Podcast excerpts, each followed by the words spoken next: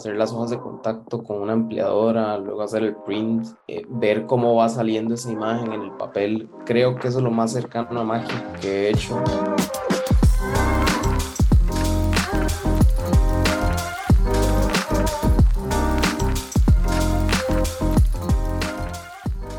Hola, bienvenidos al tercer episodio de Diálogos entre Cronistas esta serie de podcast que hemos dedicado para charlar sobre fotografía y temas afines al área. En esta ocasión vamos a tener a un invitado que tal vez muchas personas también estaban esperando y, es un tema que creo que va a divertir bastante y va a dar mucho de qué hablar y le vamos a sacar bastante provecho. Hoy tenemos a Andrés Canales, que es el fundador de Cráneo Viejo Lab. Entonces es un honor tener a, a Cráneo por acá. Bienvenido Cráneo y muchas gracias por estar con nosotros en, en esta ocasión. Hola, hola, buenos días. Muchas gracias bien por la invitación. Ya Diego había comentado conmigo que quería que tuviéramos la conversación, entonces di, por dicha que lo logramos. Sí, sí, costó un poco más acomodarnos con los tiempos, pero, pero se logró. Somos unos carados muy ocupados. Sí, sí. Sí, yo, yo creo que la, la oportunidad hay que aprovecharla porque si no, la ventana se cierra y ya después cuesta que se vuelva a abrir. Sí. Andrés, entonces, eh, contanos qué es Cráneo Viejo y cómo nació y de dónde viene el nombre. Cráneo Viejo, y como para irnos desde el principio, diría un profesor mío, nació, bueno, yo ya tomaba fotografía análoga hace un tiempo, no, no, no tardó mucho tiempo desde que comenzó a tomar fotos con una cámara de rollo al tiempo que se me ocurrió, mira, me dan ganas de, de revelar mi, mi propia película.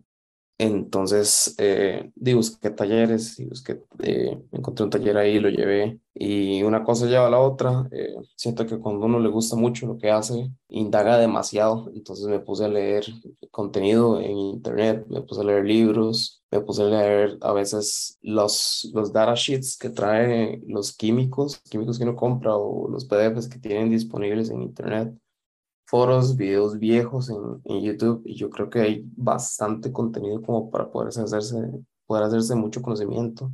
Y fue por ahí que le entré. Eh, el propósito nunca fue, digamos, revelarle a gente, siempre fue como revelarle a mí, revelarme a mí y hacer como, tener como la mejor calidad en ese aspecto, porque de ahí, si son 36 cuadros y lo revelé mal, pues adiós 36 cuadros, adiós las vacaciones con la familia, adiós las fotos de, de, los amigos, adiós todo eso. No, no hay manera de tener un respaldo de eso si no se revela bien. Entonces, siempre me gustó tener ese cuidado. Una vez salí a, a tomar fotos con, con Miguel de Camera Rescue. Ya, ya había comenzado a revelarme yo y, y las fotos habían salido bastante bien. Entonces, él me dio un rollo que andaba.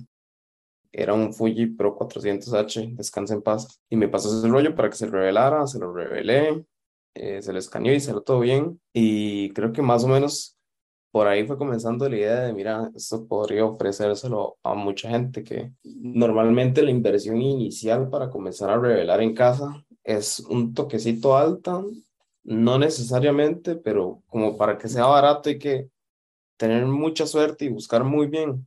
Mucha gente tal vez no, no vaya a comenzar a revelar, entonces comencé a ofrecer ese, ese servicio, no bajo el nombre Cráneo Viejo, era así como en el grupo que había en WhatsApp de, hey, yo revelo aquí en, en Heredia y comenzó a llegar gente y de ahí iba todo bien.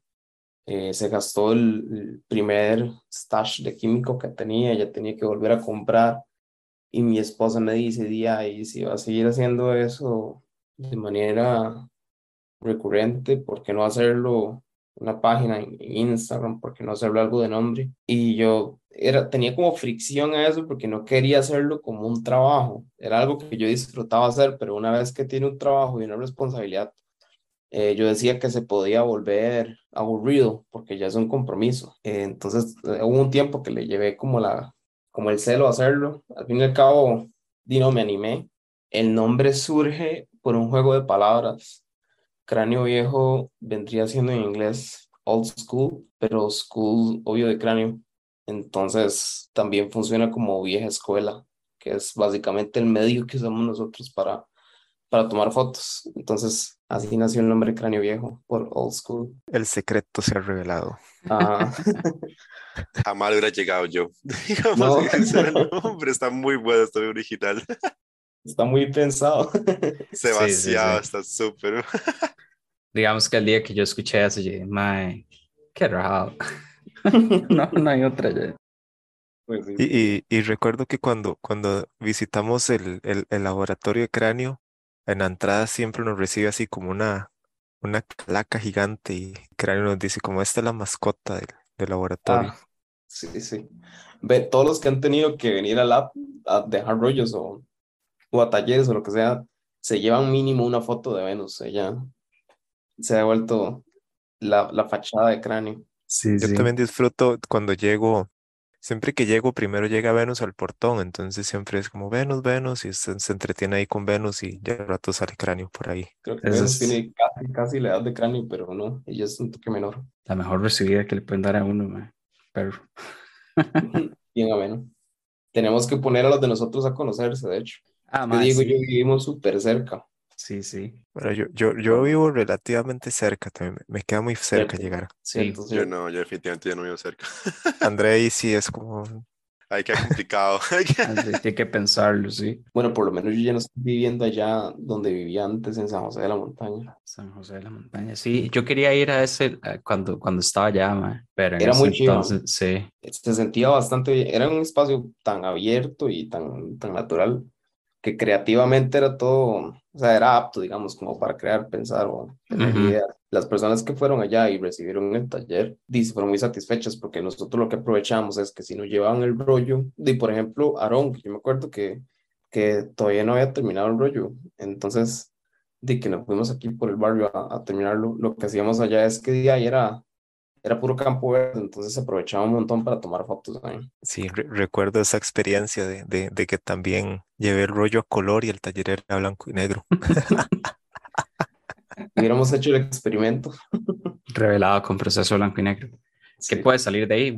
Blanco y negro. Sí, sí, o sea, sí, queda algo entonces. Sí, no lo he hecho el experimento yo, pero di como el revelado no está haciendo en las capas de color. Mm, sí, debe, salir algo vacilón. Sí, di hago el experimento a ver qué tal. Sí, sí, ahí nos cuenta después cómo le va.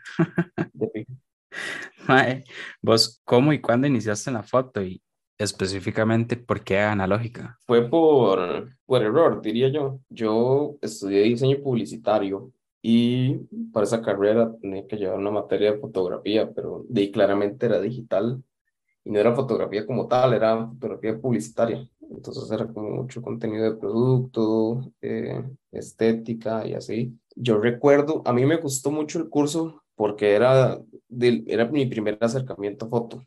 Eh, entonces, era vacilón por ese lado, pero no me gustó la manera en la que mi profesora daba la clase. Digamos, no, lo, no disfrutaba la clase, pero sí disfrutaba, por ejemplo, hacer los trabajos y demás. Pero ya en el momento que tenía que ir de nuevo al salón, entonces, no sé, como que me desanimaba. Entonces le agarré como, como fricción a la foto, porque yo decía, si va a ser así ya de aburrido, qué presa, la verdad. Entonces, como que no me dieron muchas ganas de entrarme a eso. Como a medio cuatri, ahí en Marketplace vi que estaban vendiendo una Canon AE1 y yo, mira, voy a entrarle a esa camarilla porque aquí en Heredia yo, yo vi que había un lugar que revelaban de estos lugares de foto que, que valen 2.500, nueve fotos también pasaporte. Y yo, mira, si todavía revelan, entonces voy a entrarle a eso. Y entonces me compré la cámara que me costó 15 mil colones. Entonces, si, si se encuentra una Canon AE1 en 15 mil colones, realmente encontraron oro porque ya no, no van a valer eso. Y me compré ahí mismo el primer rollo que fue un Agfa Vista 200 y lo tomé y terrible. lo llevé a revelar ahí mismo y no era el mejor proceso de revelado, pero yo no tenía ni idea de eso. Pero lo que sí me quedó claro es que disfruté muchísimo tomar esas fotos porque algo que tiene la foto análoga versus la digital es que como uno no puede ver lo que está tomando, no hay manera de tener la, la imagen de una vez cuando uno la toma.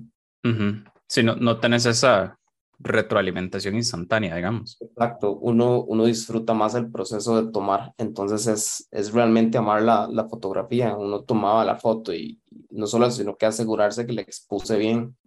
Como yo ya estaba llevando foto, no, o sea, yo tenía claro que tenía que, que manejar bien el concepto de reciprocidad, que, que tenía que usar bien los tiempos de exposición, las aperturas, y que pues el ISO es el rollo que escogí. Entonces, desde el primer rollo sí tuve ese cuidado. Entonces, sabiendo eso y que eran 36 cuadros nada más, entonces pensaba más las fotos. Yo me acuerdo que ese rollo duró en esa cámara como dos meses. Me gustó mucho el, el medio, me gustó mucho el, el proceso de tomar fotos así y al tiempo, eso que le da uno de me gusta esta cámara y investiga y hay muchas cámaras más y yo quiero coleccionarlas todas, pero luego se da cuenta que son bastante caras, entonces no pude coleccionarlas todas, pero llegué a tener una cantidad interesante que al final me deshice de ellas, vendí la gran mayoría y me dejé solo lo que usaba porque no necesitaba tener todo eso. Y me gusta tener la mentalidad que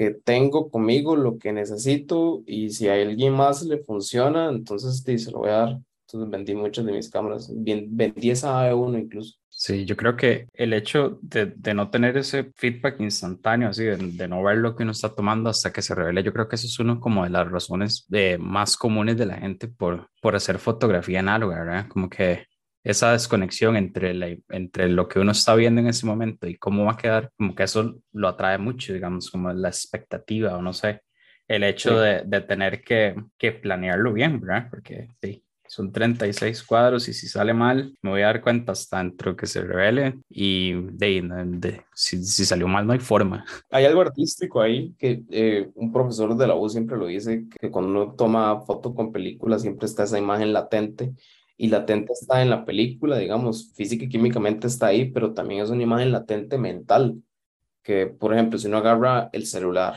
no sé, uno va de viaje con la familia y uno toma fotos de todo el viaje, y uno se pone a conversar con los compas y qué, qué fotos tomó, y uno saca el celular y dice, ah, mira, di, tomé esto. Uno tal vez no tiene como al dedillo qué, qué fotos tengo, pero cuando uno saca una cámara de rollo y uno le pregunta qué fotos tiene ahí, uno incluso si es un poco ordenado puede decir, mira, yo, yo me acuerdo que la décima foto fue un paisaje ahí en la playa donde había un barco, donde había una gente que se estaba tirando al mar de una vez, entonces uno tiene más claro qué es lo que tomó en ese rollo, porque es una imagen latente que uno tiene en la mente, entonces uno ya va esperando más o menos qué es lo que va a salir ahí que es incluso lo que, lo que decía Ansel Adams en, en sus libros, la previsualización, eh, que cuando uno saca la cámara es porque uno ve una escena y uno dice, mira, yo quiero tomar esta foto porque se va a ver de esta manera cuando, cuando la escaneo, cuando la imprimo en cuarto oscuro. Entonces, siento que es un, una manera o una razón más por la cual enamorarse de este medio.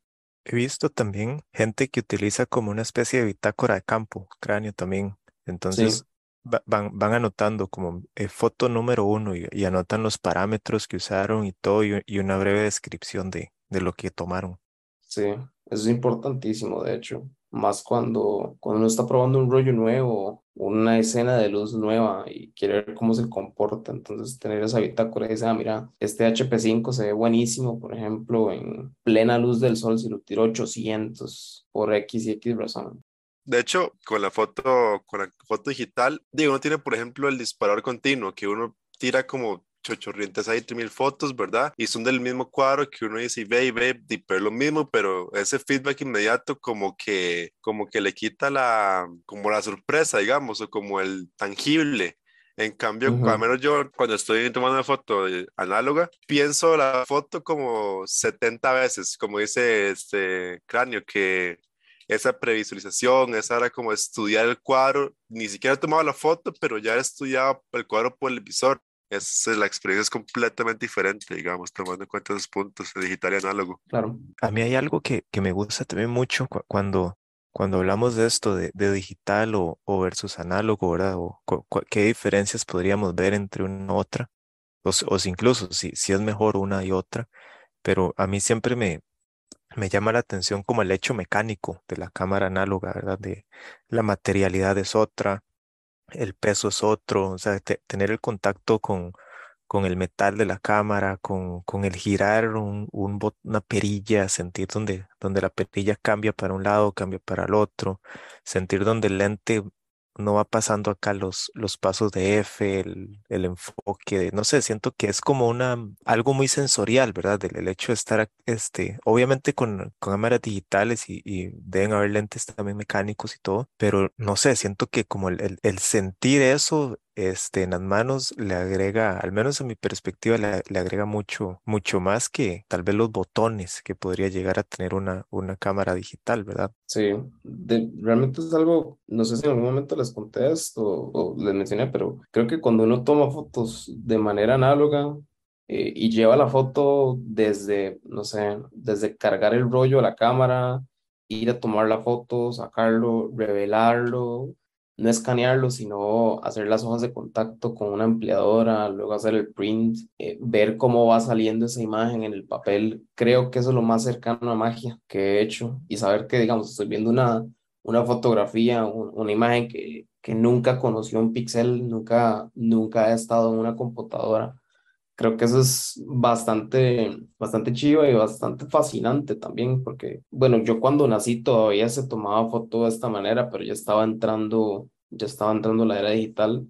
Sin embargo, no era tan accesible. De mi familia, el que tomaba fotos era mi tío y siempre tomaba rollo, porque quizá no se compró una cámara digital cuando comenzaron a salir las cámaras digitales, entonces siempre tomó foto, foto con rollo. Tenía una point and shoot, tenía varias, de hecho. De hecho, yo tuve la dicha de revelar uno de los rollos de mi tío después de que él falleció, porque él tomaba las fotos, se las entregaba, no sé, a mi mamá y ahí quedaban guardados hasta que haya plata para ir a llevarlo a revelar o si se encontraba algún lugar. Cuando comencé a revelar, me dijo mi mamá que, mira, hay un rollo que tomó su tío y lo revelé y resulta que eran las fotos de mi cumpleaños número 7 y fue bastante emotivo, más que era un tío que yo lo, lo apreciaba demasiado, fue, fue como un papá para mí y ver esas fotos, si hay algo que le agradezco al proceso análogo y al saber revelar y al, y al estar metido en esto, fue ese día que revelé ese rollo, realmente, porque son fotos que nunca hubiese visto, no porque no se pudieran ido a llevar a revelar, sino porque ya habían quedado en el olvido. Creo que eso es algo que trae la foto análoga o la foto impresa en general, que son memorias, memorias palpables, por así decirlo. Cuando uno puede ver una foto y, y tocar el papel, saber que están ahí, y es otra cosa, es otro mundo. Sí, sí, yo creo que todo va, digamos, como ligado a esa experiencia más allá de la fotografía que ofrece. El hecho ma, de revelar un rollo que estaba ahí desde hace un montón ya olvidado y darse cuenta que son fotos verdaderamente significativas, digamos. Puede que sí, pero no sería la misma experiencia como simplemente llegar y encontrárselos en una carpeta en la compu, me explico. Más que usted hizo todo el proceso de, del revelado y todo y ver dónde van saliendo esas imágenes. Claro, claro. Y pues cuando uno compara digital versus análogo, pues sí hay sus diferencias. Digital pues es más práctico incluso. Si necesito, no sé, si uno va de viaje lo que sea y no tiene una cámara compacta, rollo versus digital, di- digital puede que sea la mejor manera. Pero eh, yo ahora en enero tuve el chance de, de viajar a Guatemala y llevé solo rollo. No, casi no tomé fotos ni con el teléfono ni nada, solo con el rollo y me hizo, yo creo que de los viajes que he disfrutado más por lo mismo que hablábamos antes, yo tomaba la foto y no, uno no vuelve a ver la cámara, a ver cómo quedó, realmente uno está ahí porque vio algo muy chido, le tomó foto y el viaje sigue. Entonces no me desconectaba en ningún momento de, de los lugares que visitábamos ni nada de eso. Eh, y luego, cuando se revelaron los rollos y cuando se escanearon, uno revive esas, esas memorias. Porque posiblemente yo tomé una foto con el celular ahora y no la... yo- es más, yo soy de esas personas que casi no toma fotos con el celular, no porque sea purista a que tiene que ser con una cámara, sino porque yo sé, yo estoy seguro que no voy a volver a verlas.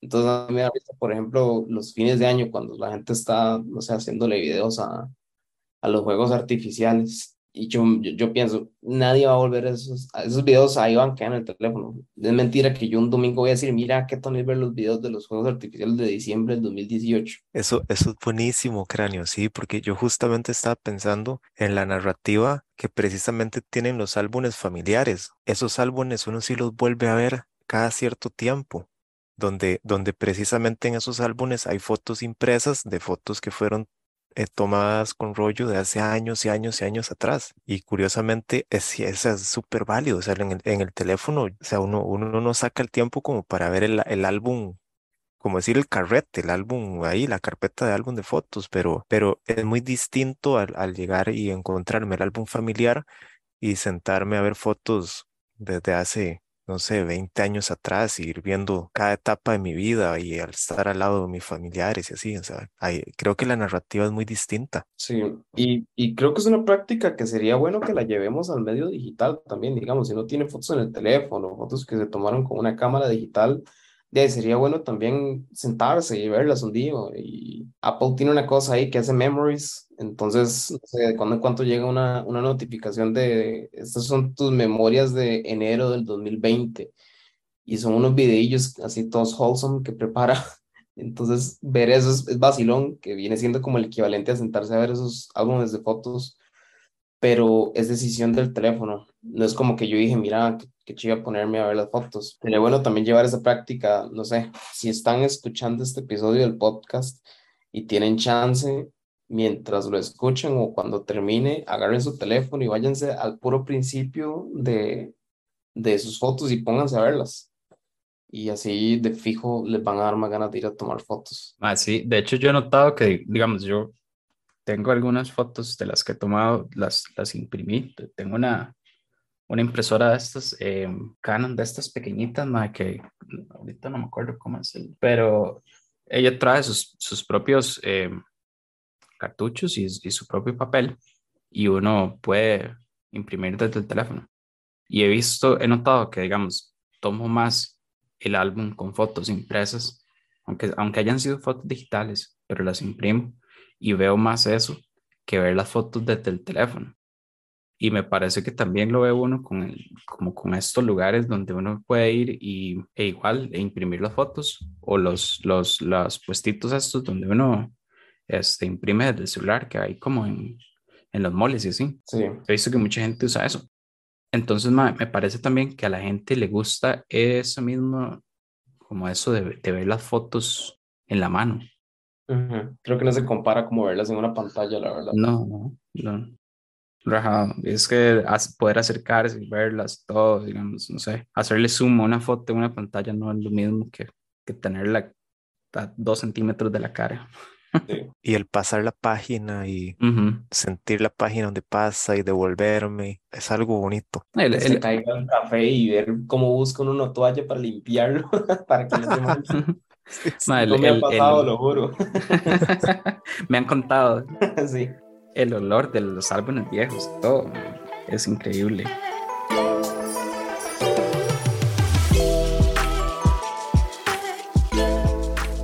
y hablando de, impresiones y ese tipo de cosas, pues qué servicios ofreces en el app también. Bueno, desde que me pasé de casa no estoy ofreciendo el servicio de impresiones con, con la ampliadora, pero es uno de los que se ofrecen. Si en algún momento alguien llegara a ocuparlo, pues acondiciono el lugar, pero eh, la oficina en donde estoy es un poco complicada de acondicionar porque el cielo rosa es de madera, entonces pues la luz se filtra y, claramente tengo que tener un lugar completamente oscuro. Pero de ser un proyecto bastante vacilón, yo creo que vale la pena, digamos, hacer el esfuerzo.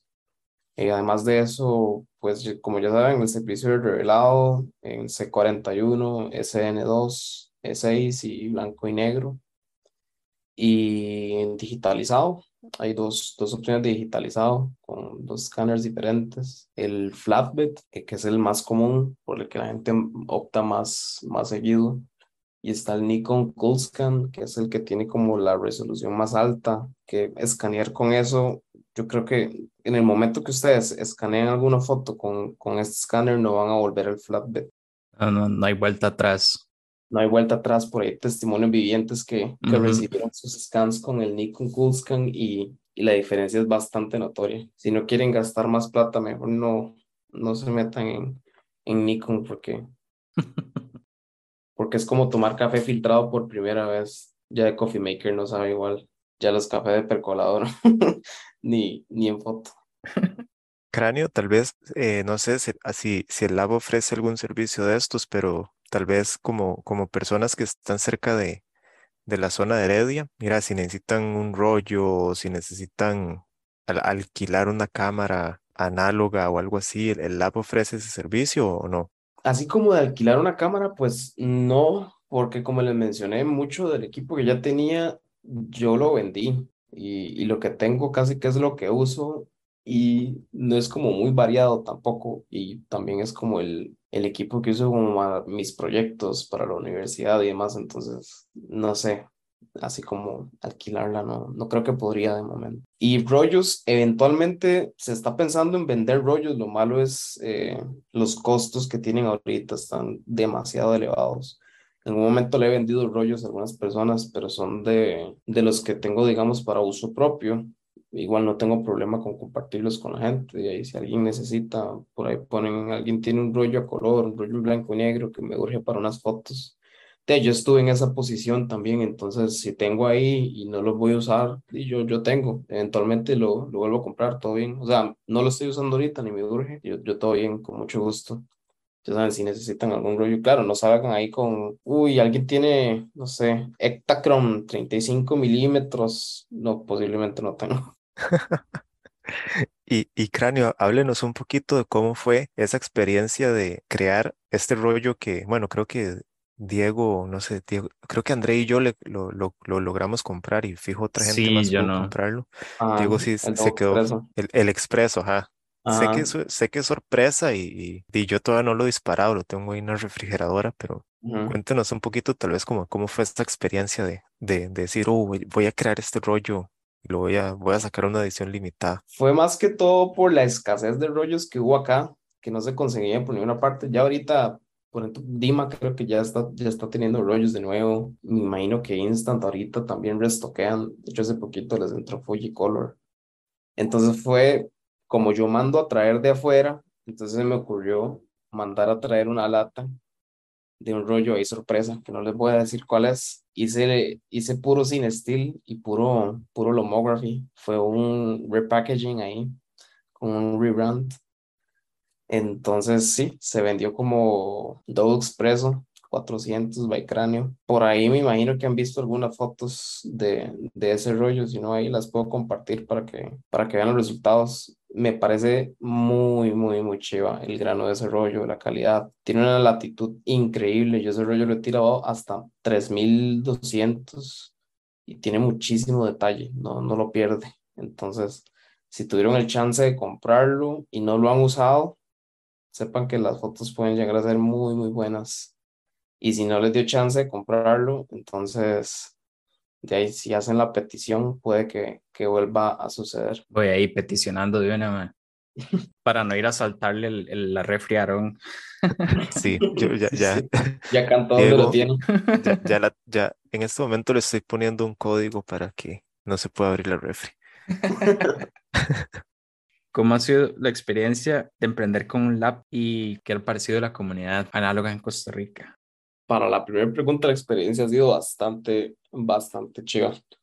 Uno llega a conocer muchísima gente muy interesante y no solo como contemporáneos a nosotros, gente de nuestra edad que también están redescubriendo un medio con el que no crecieron, sino también gente de una generación o dos generaciones anteriores a las de nosotros que más bien crecieron con esto, que para ellos esto es el estándar, el normal y que el digital más bien vino a ser como una revolución. Conocer a esas personas y, y hablar con ellos o con ellas de cómo vivieron la transición, de, de por qué se quedaron con análogo y no se pasaron a digital, es bastante interesante y, y creo que algo muy importante también es que es gente que le gusta mucho compartir información, que siento que es algo que deberíamos hacer todos. Que dejamos de compartir esto, de compartir, eh, ah, me gusta un montón este rollo, pero mira, tirarlo tanto y revelarlo, revelarlo con tal revelador. El momento que dejemos de compartir eso, creo que el medio va a ir desapareciendo poco a poco porque se le va a perder el interés y es algo que la fotografía es relativamente nueva en la historia porque tiene, no sé, más de 100, 200 años. No tengo, No tiene 200 años, yo creo. no tiene 200 años todavía, realmente es, es muy reciente en cuanto a, a formas de arte. Y es, es algo que fue evolucionando muy rápido y ya con las revoluciones industriales, las digitales, no solo, no solo llegaron nuevas maneras de tomar fotografías, sino que cada vez más eficientes y demás.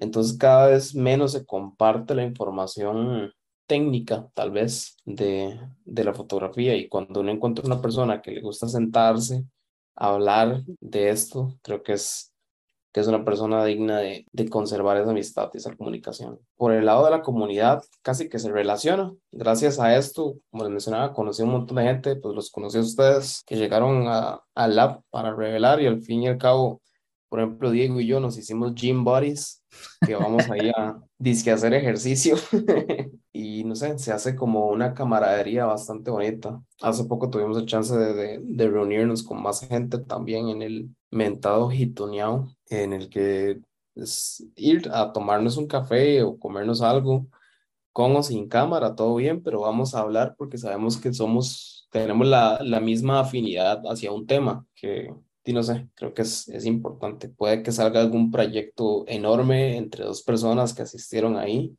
que dijeron, mira, a mí me gusta mucho la fotografía abstracta, a mí también, y cuando nos damos cuenta están ahí exponiendo en algún museo, están exponiendo en F de imagen o algo así, entonces por ahí va el, el, la idea de traer a la gente junta. Ese sentido de comunidad, conocer gente nueva y todo eso, yo creo que a mucha gente también le, le, le atrae esa parte. Ese compañerismo que hay entre todos y ese, ese asombro que tenemos hacia lo que está haciendo otra persona o lo que tiene otra persona. esa, esa curiosidad yo creo que es también como algo muy pegado a, a, a esta parte, ¿verdad? Porque yo creo que mucha gente que, que, que se pasa al medio análogo por lo general es para experimentar, para tratar algo diferente, para ver qué, qué puede lograr, digamos, y es algo como muy, muy de la mano de eso y entonces al mismo tiempo conocer gente así, de, son, son 20 curiosos tratando de hablar del mismo tema, ¿verdad? Entonces es, es bien vacilón también. Siento yo que el, el tema del error también, de el fallar durante el proceso y, y aprender de, de, como decía Cráneo, de, mira, uno, uno llega y pregunta, estoy tirando este rollo y, y di que nunca lo he tirado, qué recomendaciones nos dan, o sea, creo que va mucho de la mano con esa curiosidad que dijo Diego, de, de no ver el error como, como, di, voy a borrar la foto que acabo de tomar en la, en la digital porque, porque acabo de ver que, que el otro compañero la tomó mejor, ¿verdad? No, o sea. Como la legendaria foto del rótulo de queso. Y hablando un poquito también del Hitonido, ¿cuál es la, la intención detrás de este encuentro y, y cómo se le ocurrió el nombre? El nombre no se me ocurrió, realmente el nombre me encontró. Fue que, bueno, nosotros estábamos hablando que queríamos hacer algo similar a las caminatas de foto, nada más que sin cámaras, porque si, era, si había algo chido, digamos, de las caminatas es eso, que conocíamos gente, tomábamos fotos, hablábamos del mismo idioma pero eh, de ahorita el clima está terrible como para poder hacer una caminata. Sería bueno también, sería un experimento vacilón, pero quizá eh, se complica un poco. Y lo digo por mi lado también, por ejemplo, para mí ahorita es un poco más complicado tomar un sábado entero, un domingo entero para eso, porque tengo otros compromisos. Tengo, por ejemplo, el app, digamos, sepan que cuando yo voy a una caminata es un día que no estoy revelando. Entonces, por ese lado, eh, las cosas que no tiene de la U, la familia, que también es importante no, no, no hacer de lado eso. Entonces, hacer, no sé, como convivios un poco más pequeños, más íntimos, en los que podemos reunirnos un grupo de personas, como lo hicimos hace, hace una o dos semanas, a simplemente hablar, no sé, preguntar qué, qué, qué rollo está tomando ahorita, qué planea hacer o no sé. Yo me acuerdo que estábamos hablando de, en la última vez que, que nos reunimos, de, de cámaras, hablamos de, de, cosas que hacemos por fuera de fotografía, por ejemplo, eh, Jorge, que él es pintor, y, y qué interesante también saber, por ejemplo, que él es pintor y la próxima vez que veamos una fotografía de él, sabiendo que su background, su, su experiencia, digamos, en un, en un medio más manual se, se traduce también al ver una fotografía. de por ejemplo, Aarón, que, que él es arquitecto, saber eso de él y luego ver sus fotografías y decir, mira, sí, tiene sentido. O sea, yo no hubiera capturado este espacio como lo captura él porque él lo ve con un punto de vista que yo no tengo en este momento. Saber todas esas cosas y conocernos es importante. Y así nació Hitoneao, que es una palabra japonesa que no tiene una traducción, eh, pero tiene un significado que significa conocer gente. Y básicamente es eso, conocer gente. Eh, a veces nos salimos de las redes sociales y algo por lo que yo abogo mucho es por la comunicación verbal. Creo que hablándonos y conociéndonos y, y, ahora que se están levantando un poco las restricciones, ya es más, más permitido y más seguro también verse con gente. Creo que deberíamos retomar eso y muchas cosas bastante emocionantes pueden salir. Entonces sale con ese sentido. El primero lo hicimos aquí en Heredia, en San Francisco. Eh, estamos planeando hacer otros más, muchos más, con diferentes horarios porque si la idea es que la mayoría de personas estén involucradas, pues también hacerlo en diferentes lugares. El primero fue Heredia y vino mucha gente de Heredia, algunas personas de la Juela. La próxima posiblemente sea en San José y sea un sábado y un poco más temprano para que pueda llegar más gente en lugares diferentes. Entonces, por ahí va. También, Cráneo, este, a esas actividades eh, algunas veces, o se aproximan personas, digamos, a, las caminatas o a las reuniones, ¿verdad? Que es la primera vez que están utilizando una cámara de rollo, digamos, de, como, como hablamos, ven comunidad, entonces dicen, uy, voy a, voy a unirme, voy a, voy a llegar, voy a conocer, voy a empezar a conocer este, este nuevo mundo.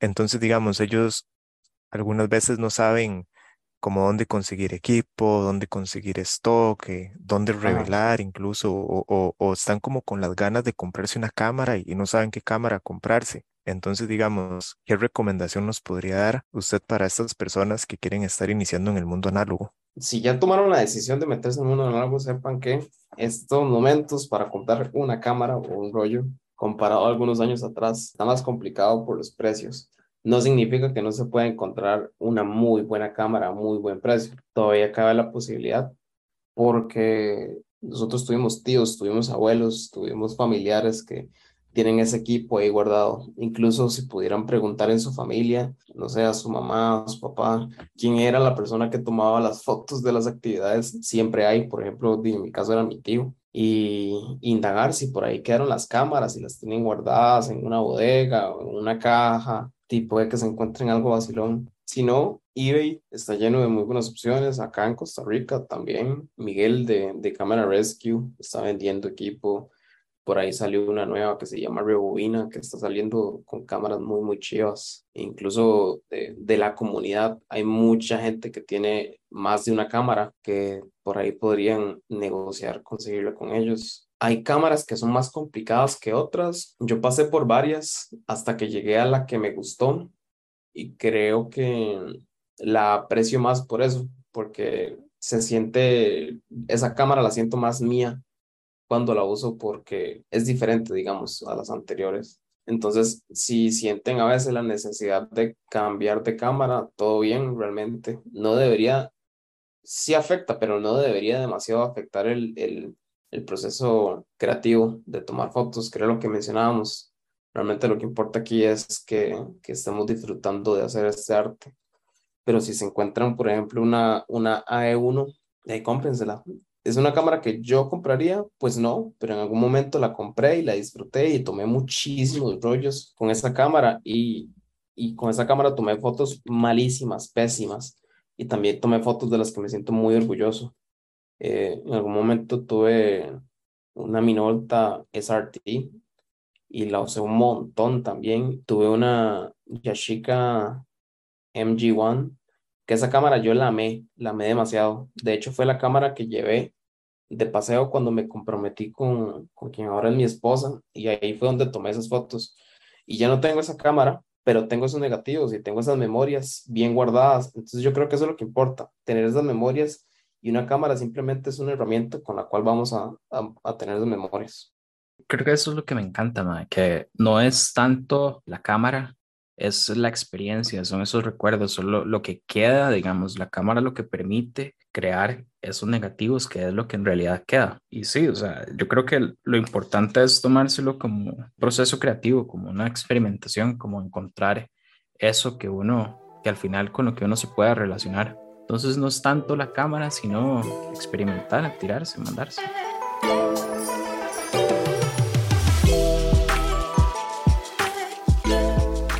¿Cómo la gente se puede poner en contacto con, con el app y cuáles son, cuáles son las redes sociales? ¿Cómo encontramos a Cráneo ahora sí? Yo soy aquí en San Francisco de Heredia Es un lugar bastante accesible, bastante céntrico. Pueden buscarlo en, en, en Google. Ahí está la dirección. No, no lleguen aterrizados. me gusta que cuando vayan a llegar, que me avisen por ahí para saber si voy a estar, a estar por acá. Pueden entrar en, en Instagram, sale ahí como cráneo.viejo. Normalmente respondo, si no es inmediato, en breves minutos. Si es de noche, así como muy, muy tarde, yo soy, yo soy yo soy tardero, yo me acuesto muy tarde, pero dejo de usar el teléfono eh, en la noche. No me gusta mucho tener el teléfono conmigo en la noche. Posiblemente le responda al día siguiente, pero si me dicen que van a llegar a dejar un rollo a las 11 de la noche, quizá no sea la, mejor hora, aunque lo he hecho. Si recibo rollos súper tarde. Pero sí, soy, soy bastante accesible. Entonces ya saben ahí, cráneo.viejo en Instagram, si necesitan referencias del trabajo que se hace cráneo siéntanse libres también de, de preguntarle a Aaron, a Diego y a Andrei, que a los tres he tenido el chance de revelarles, o a más personas, y si les gusta el trabajo que, que hacemos acá, entonces yo con mucho gusto los voy a recibir y voy a revelar su, su material. Buenísimo. Muchísimas gracias, de verdad. Por, por, acompañarnos en esta plática. Hay que seguir creando, hay que seguir colaborando y haciendo la comunidad más fuerte, ¿verdad? Claro. Muchas gracias, Cráneo, de verdad, también sí, por, por estar con nosotros en este espacio y, y, quizá abrir la ventana un poco para, para todas las personas que no, o sea, que no, que no están como tan familiarizadas con esto de un laboratorio revelado y con todo lo que sucede ahí adentro, como decíamos, la, la magia que pasa este, dentro, del, dentro del film. Entonces, creo que muy agradecidos de que estuviera por acá. No, hombre, más bien gracias por invitarme, la verdad. Y los felicito un montón también por esto que están haciendo. Siento que es importante compartir todo lo que podamos, hablar con gente diferente. Me pongo yo, por ejemplo, digamos que, que cuando comencé a hacer esto, no conocí absolutamente a nadie porque yo no entré análogo por, por alguien, sino por, porque me encontré una cámara y yo estaba llevando foto digital y poco a poco fui conociendo gente. De hecho, de las primeras personas que conocí fue Miguel, que me, que me vendió una cámara creo que a todos nos ha vendido una cámara Miguel, si no es que a la, a la mayoría. Y, y, ahí poco a poco fui conociendo gente y, y es eso. Si uno es un poco introvertido o le cuesta un poco relacionarse con personas, creo que esto es un, una comunidad bastante afín a, a, este tipo de personas. Creo que cada, cada uno de nosotros tiene cierto nivel de introversión y extroversión que, que cuando logramos converger el uno con el otro, tomándonos un café o saliendo a tomar fotos o lo que sea, uno logra conocer gente ahí bastante interesante. Entonces, si están acá porque quieren conocer gente más que tomar fotos, están en el lugar adecuado. Si, quieren, si están acá porque quieren tomar fotos más que por conocer gente, también están en el lugar adecuado, pero sepan que van a haber, va a haber mucha gente que está ahí dispuestos a apoyarlos, a ayudarlos y que ya saben que, que pueden traer a revelar aquí con, con Cráneo Viejo cuando gusten. Ha quedado más claro con esta conversación que hemos tenido que la comunidad está aquí, abierta. Ya las actividades hay, actividades se han hecho, actividades vienen y de todo. O sea, más bien como que la comunidad está creciendo exponencialmente como que salen así, como si fueran, como si fueran así, como viendo la luz, únicamente ando porque de, de foto, pero viendo la luz de como que hay más gente, hay comunidad, hay actividades, salgamos, hagamos varas. Siento que eso sí se ha notado mucho más. Y no, sí, no, muchas gracias, Crane, por todo, por el tiempo, todo lo que los consejos y súper buenos, súper tuanis. Te fijo, por vida vamos a estar ahí tirando la, la próxima entrega de Gitoneado pronto. Ojalá sea el próximo mes para, para, no perderle el hilo. Y para poder llegar, yo no pude llegar la primera vez, creo que André tampoco. Yo tampoco, se complicó demasiado. De hecho, yo le decía a Andrés, o sea, yo pensaba que ese día íbamos a llegar nosotros nada más, lloviendo, viernes a las 5 de la tarde, y era así como, man. Que fue lo que pensamos con la caminata, que íbamos a llegar nosotros tres, Miguel y Cráneo. y se llenó. Casa llena. ¿eh? ¿Quiere dejar un mensaje de cierre? Un mensaje de cierre. Eh, pues no, incentivarlos a que salgan, tomen fotos. Si la luz no está muy buena, de ahí experimenten, puede que salga algo bastante interesante. Y si la luz está excelente, ni lo piensen demasiado, vayan, tomen. Si no tienen rollos, avísenme y, quizá podamos hacer algo por ahí. Y quizá no, pero igual, pongámonos en contacto porque porque de ahí algo puede salir. Así es, algo puede salir, eso es. Ojalá salga, es, Sí, ese es el slogan de, de nosotros. Uy, ojalá salga. El día a día de los fotos, de la foto de rollo, uy, para ojalá que la pegue. Qué buena foto, no la estoy viendo, pero qué buena foto.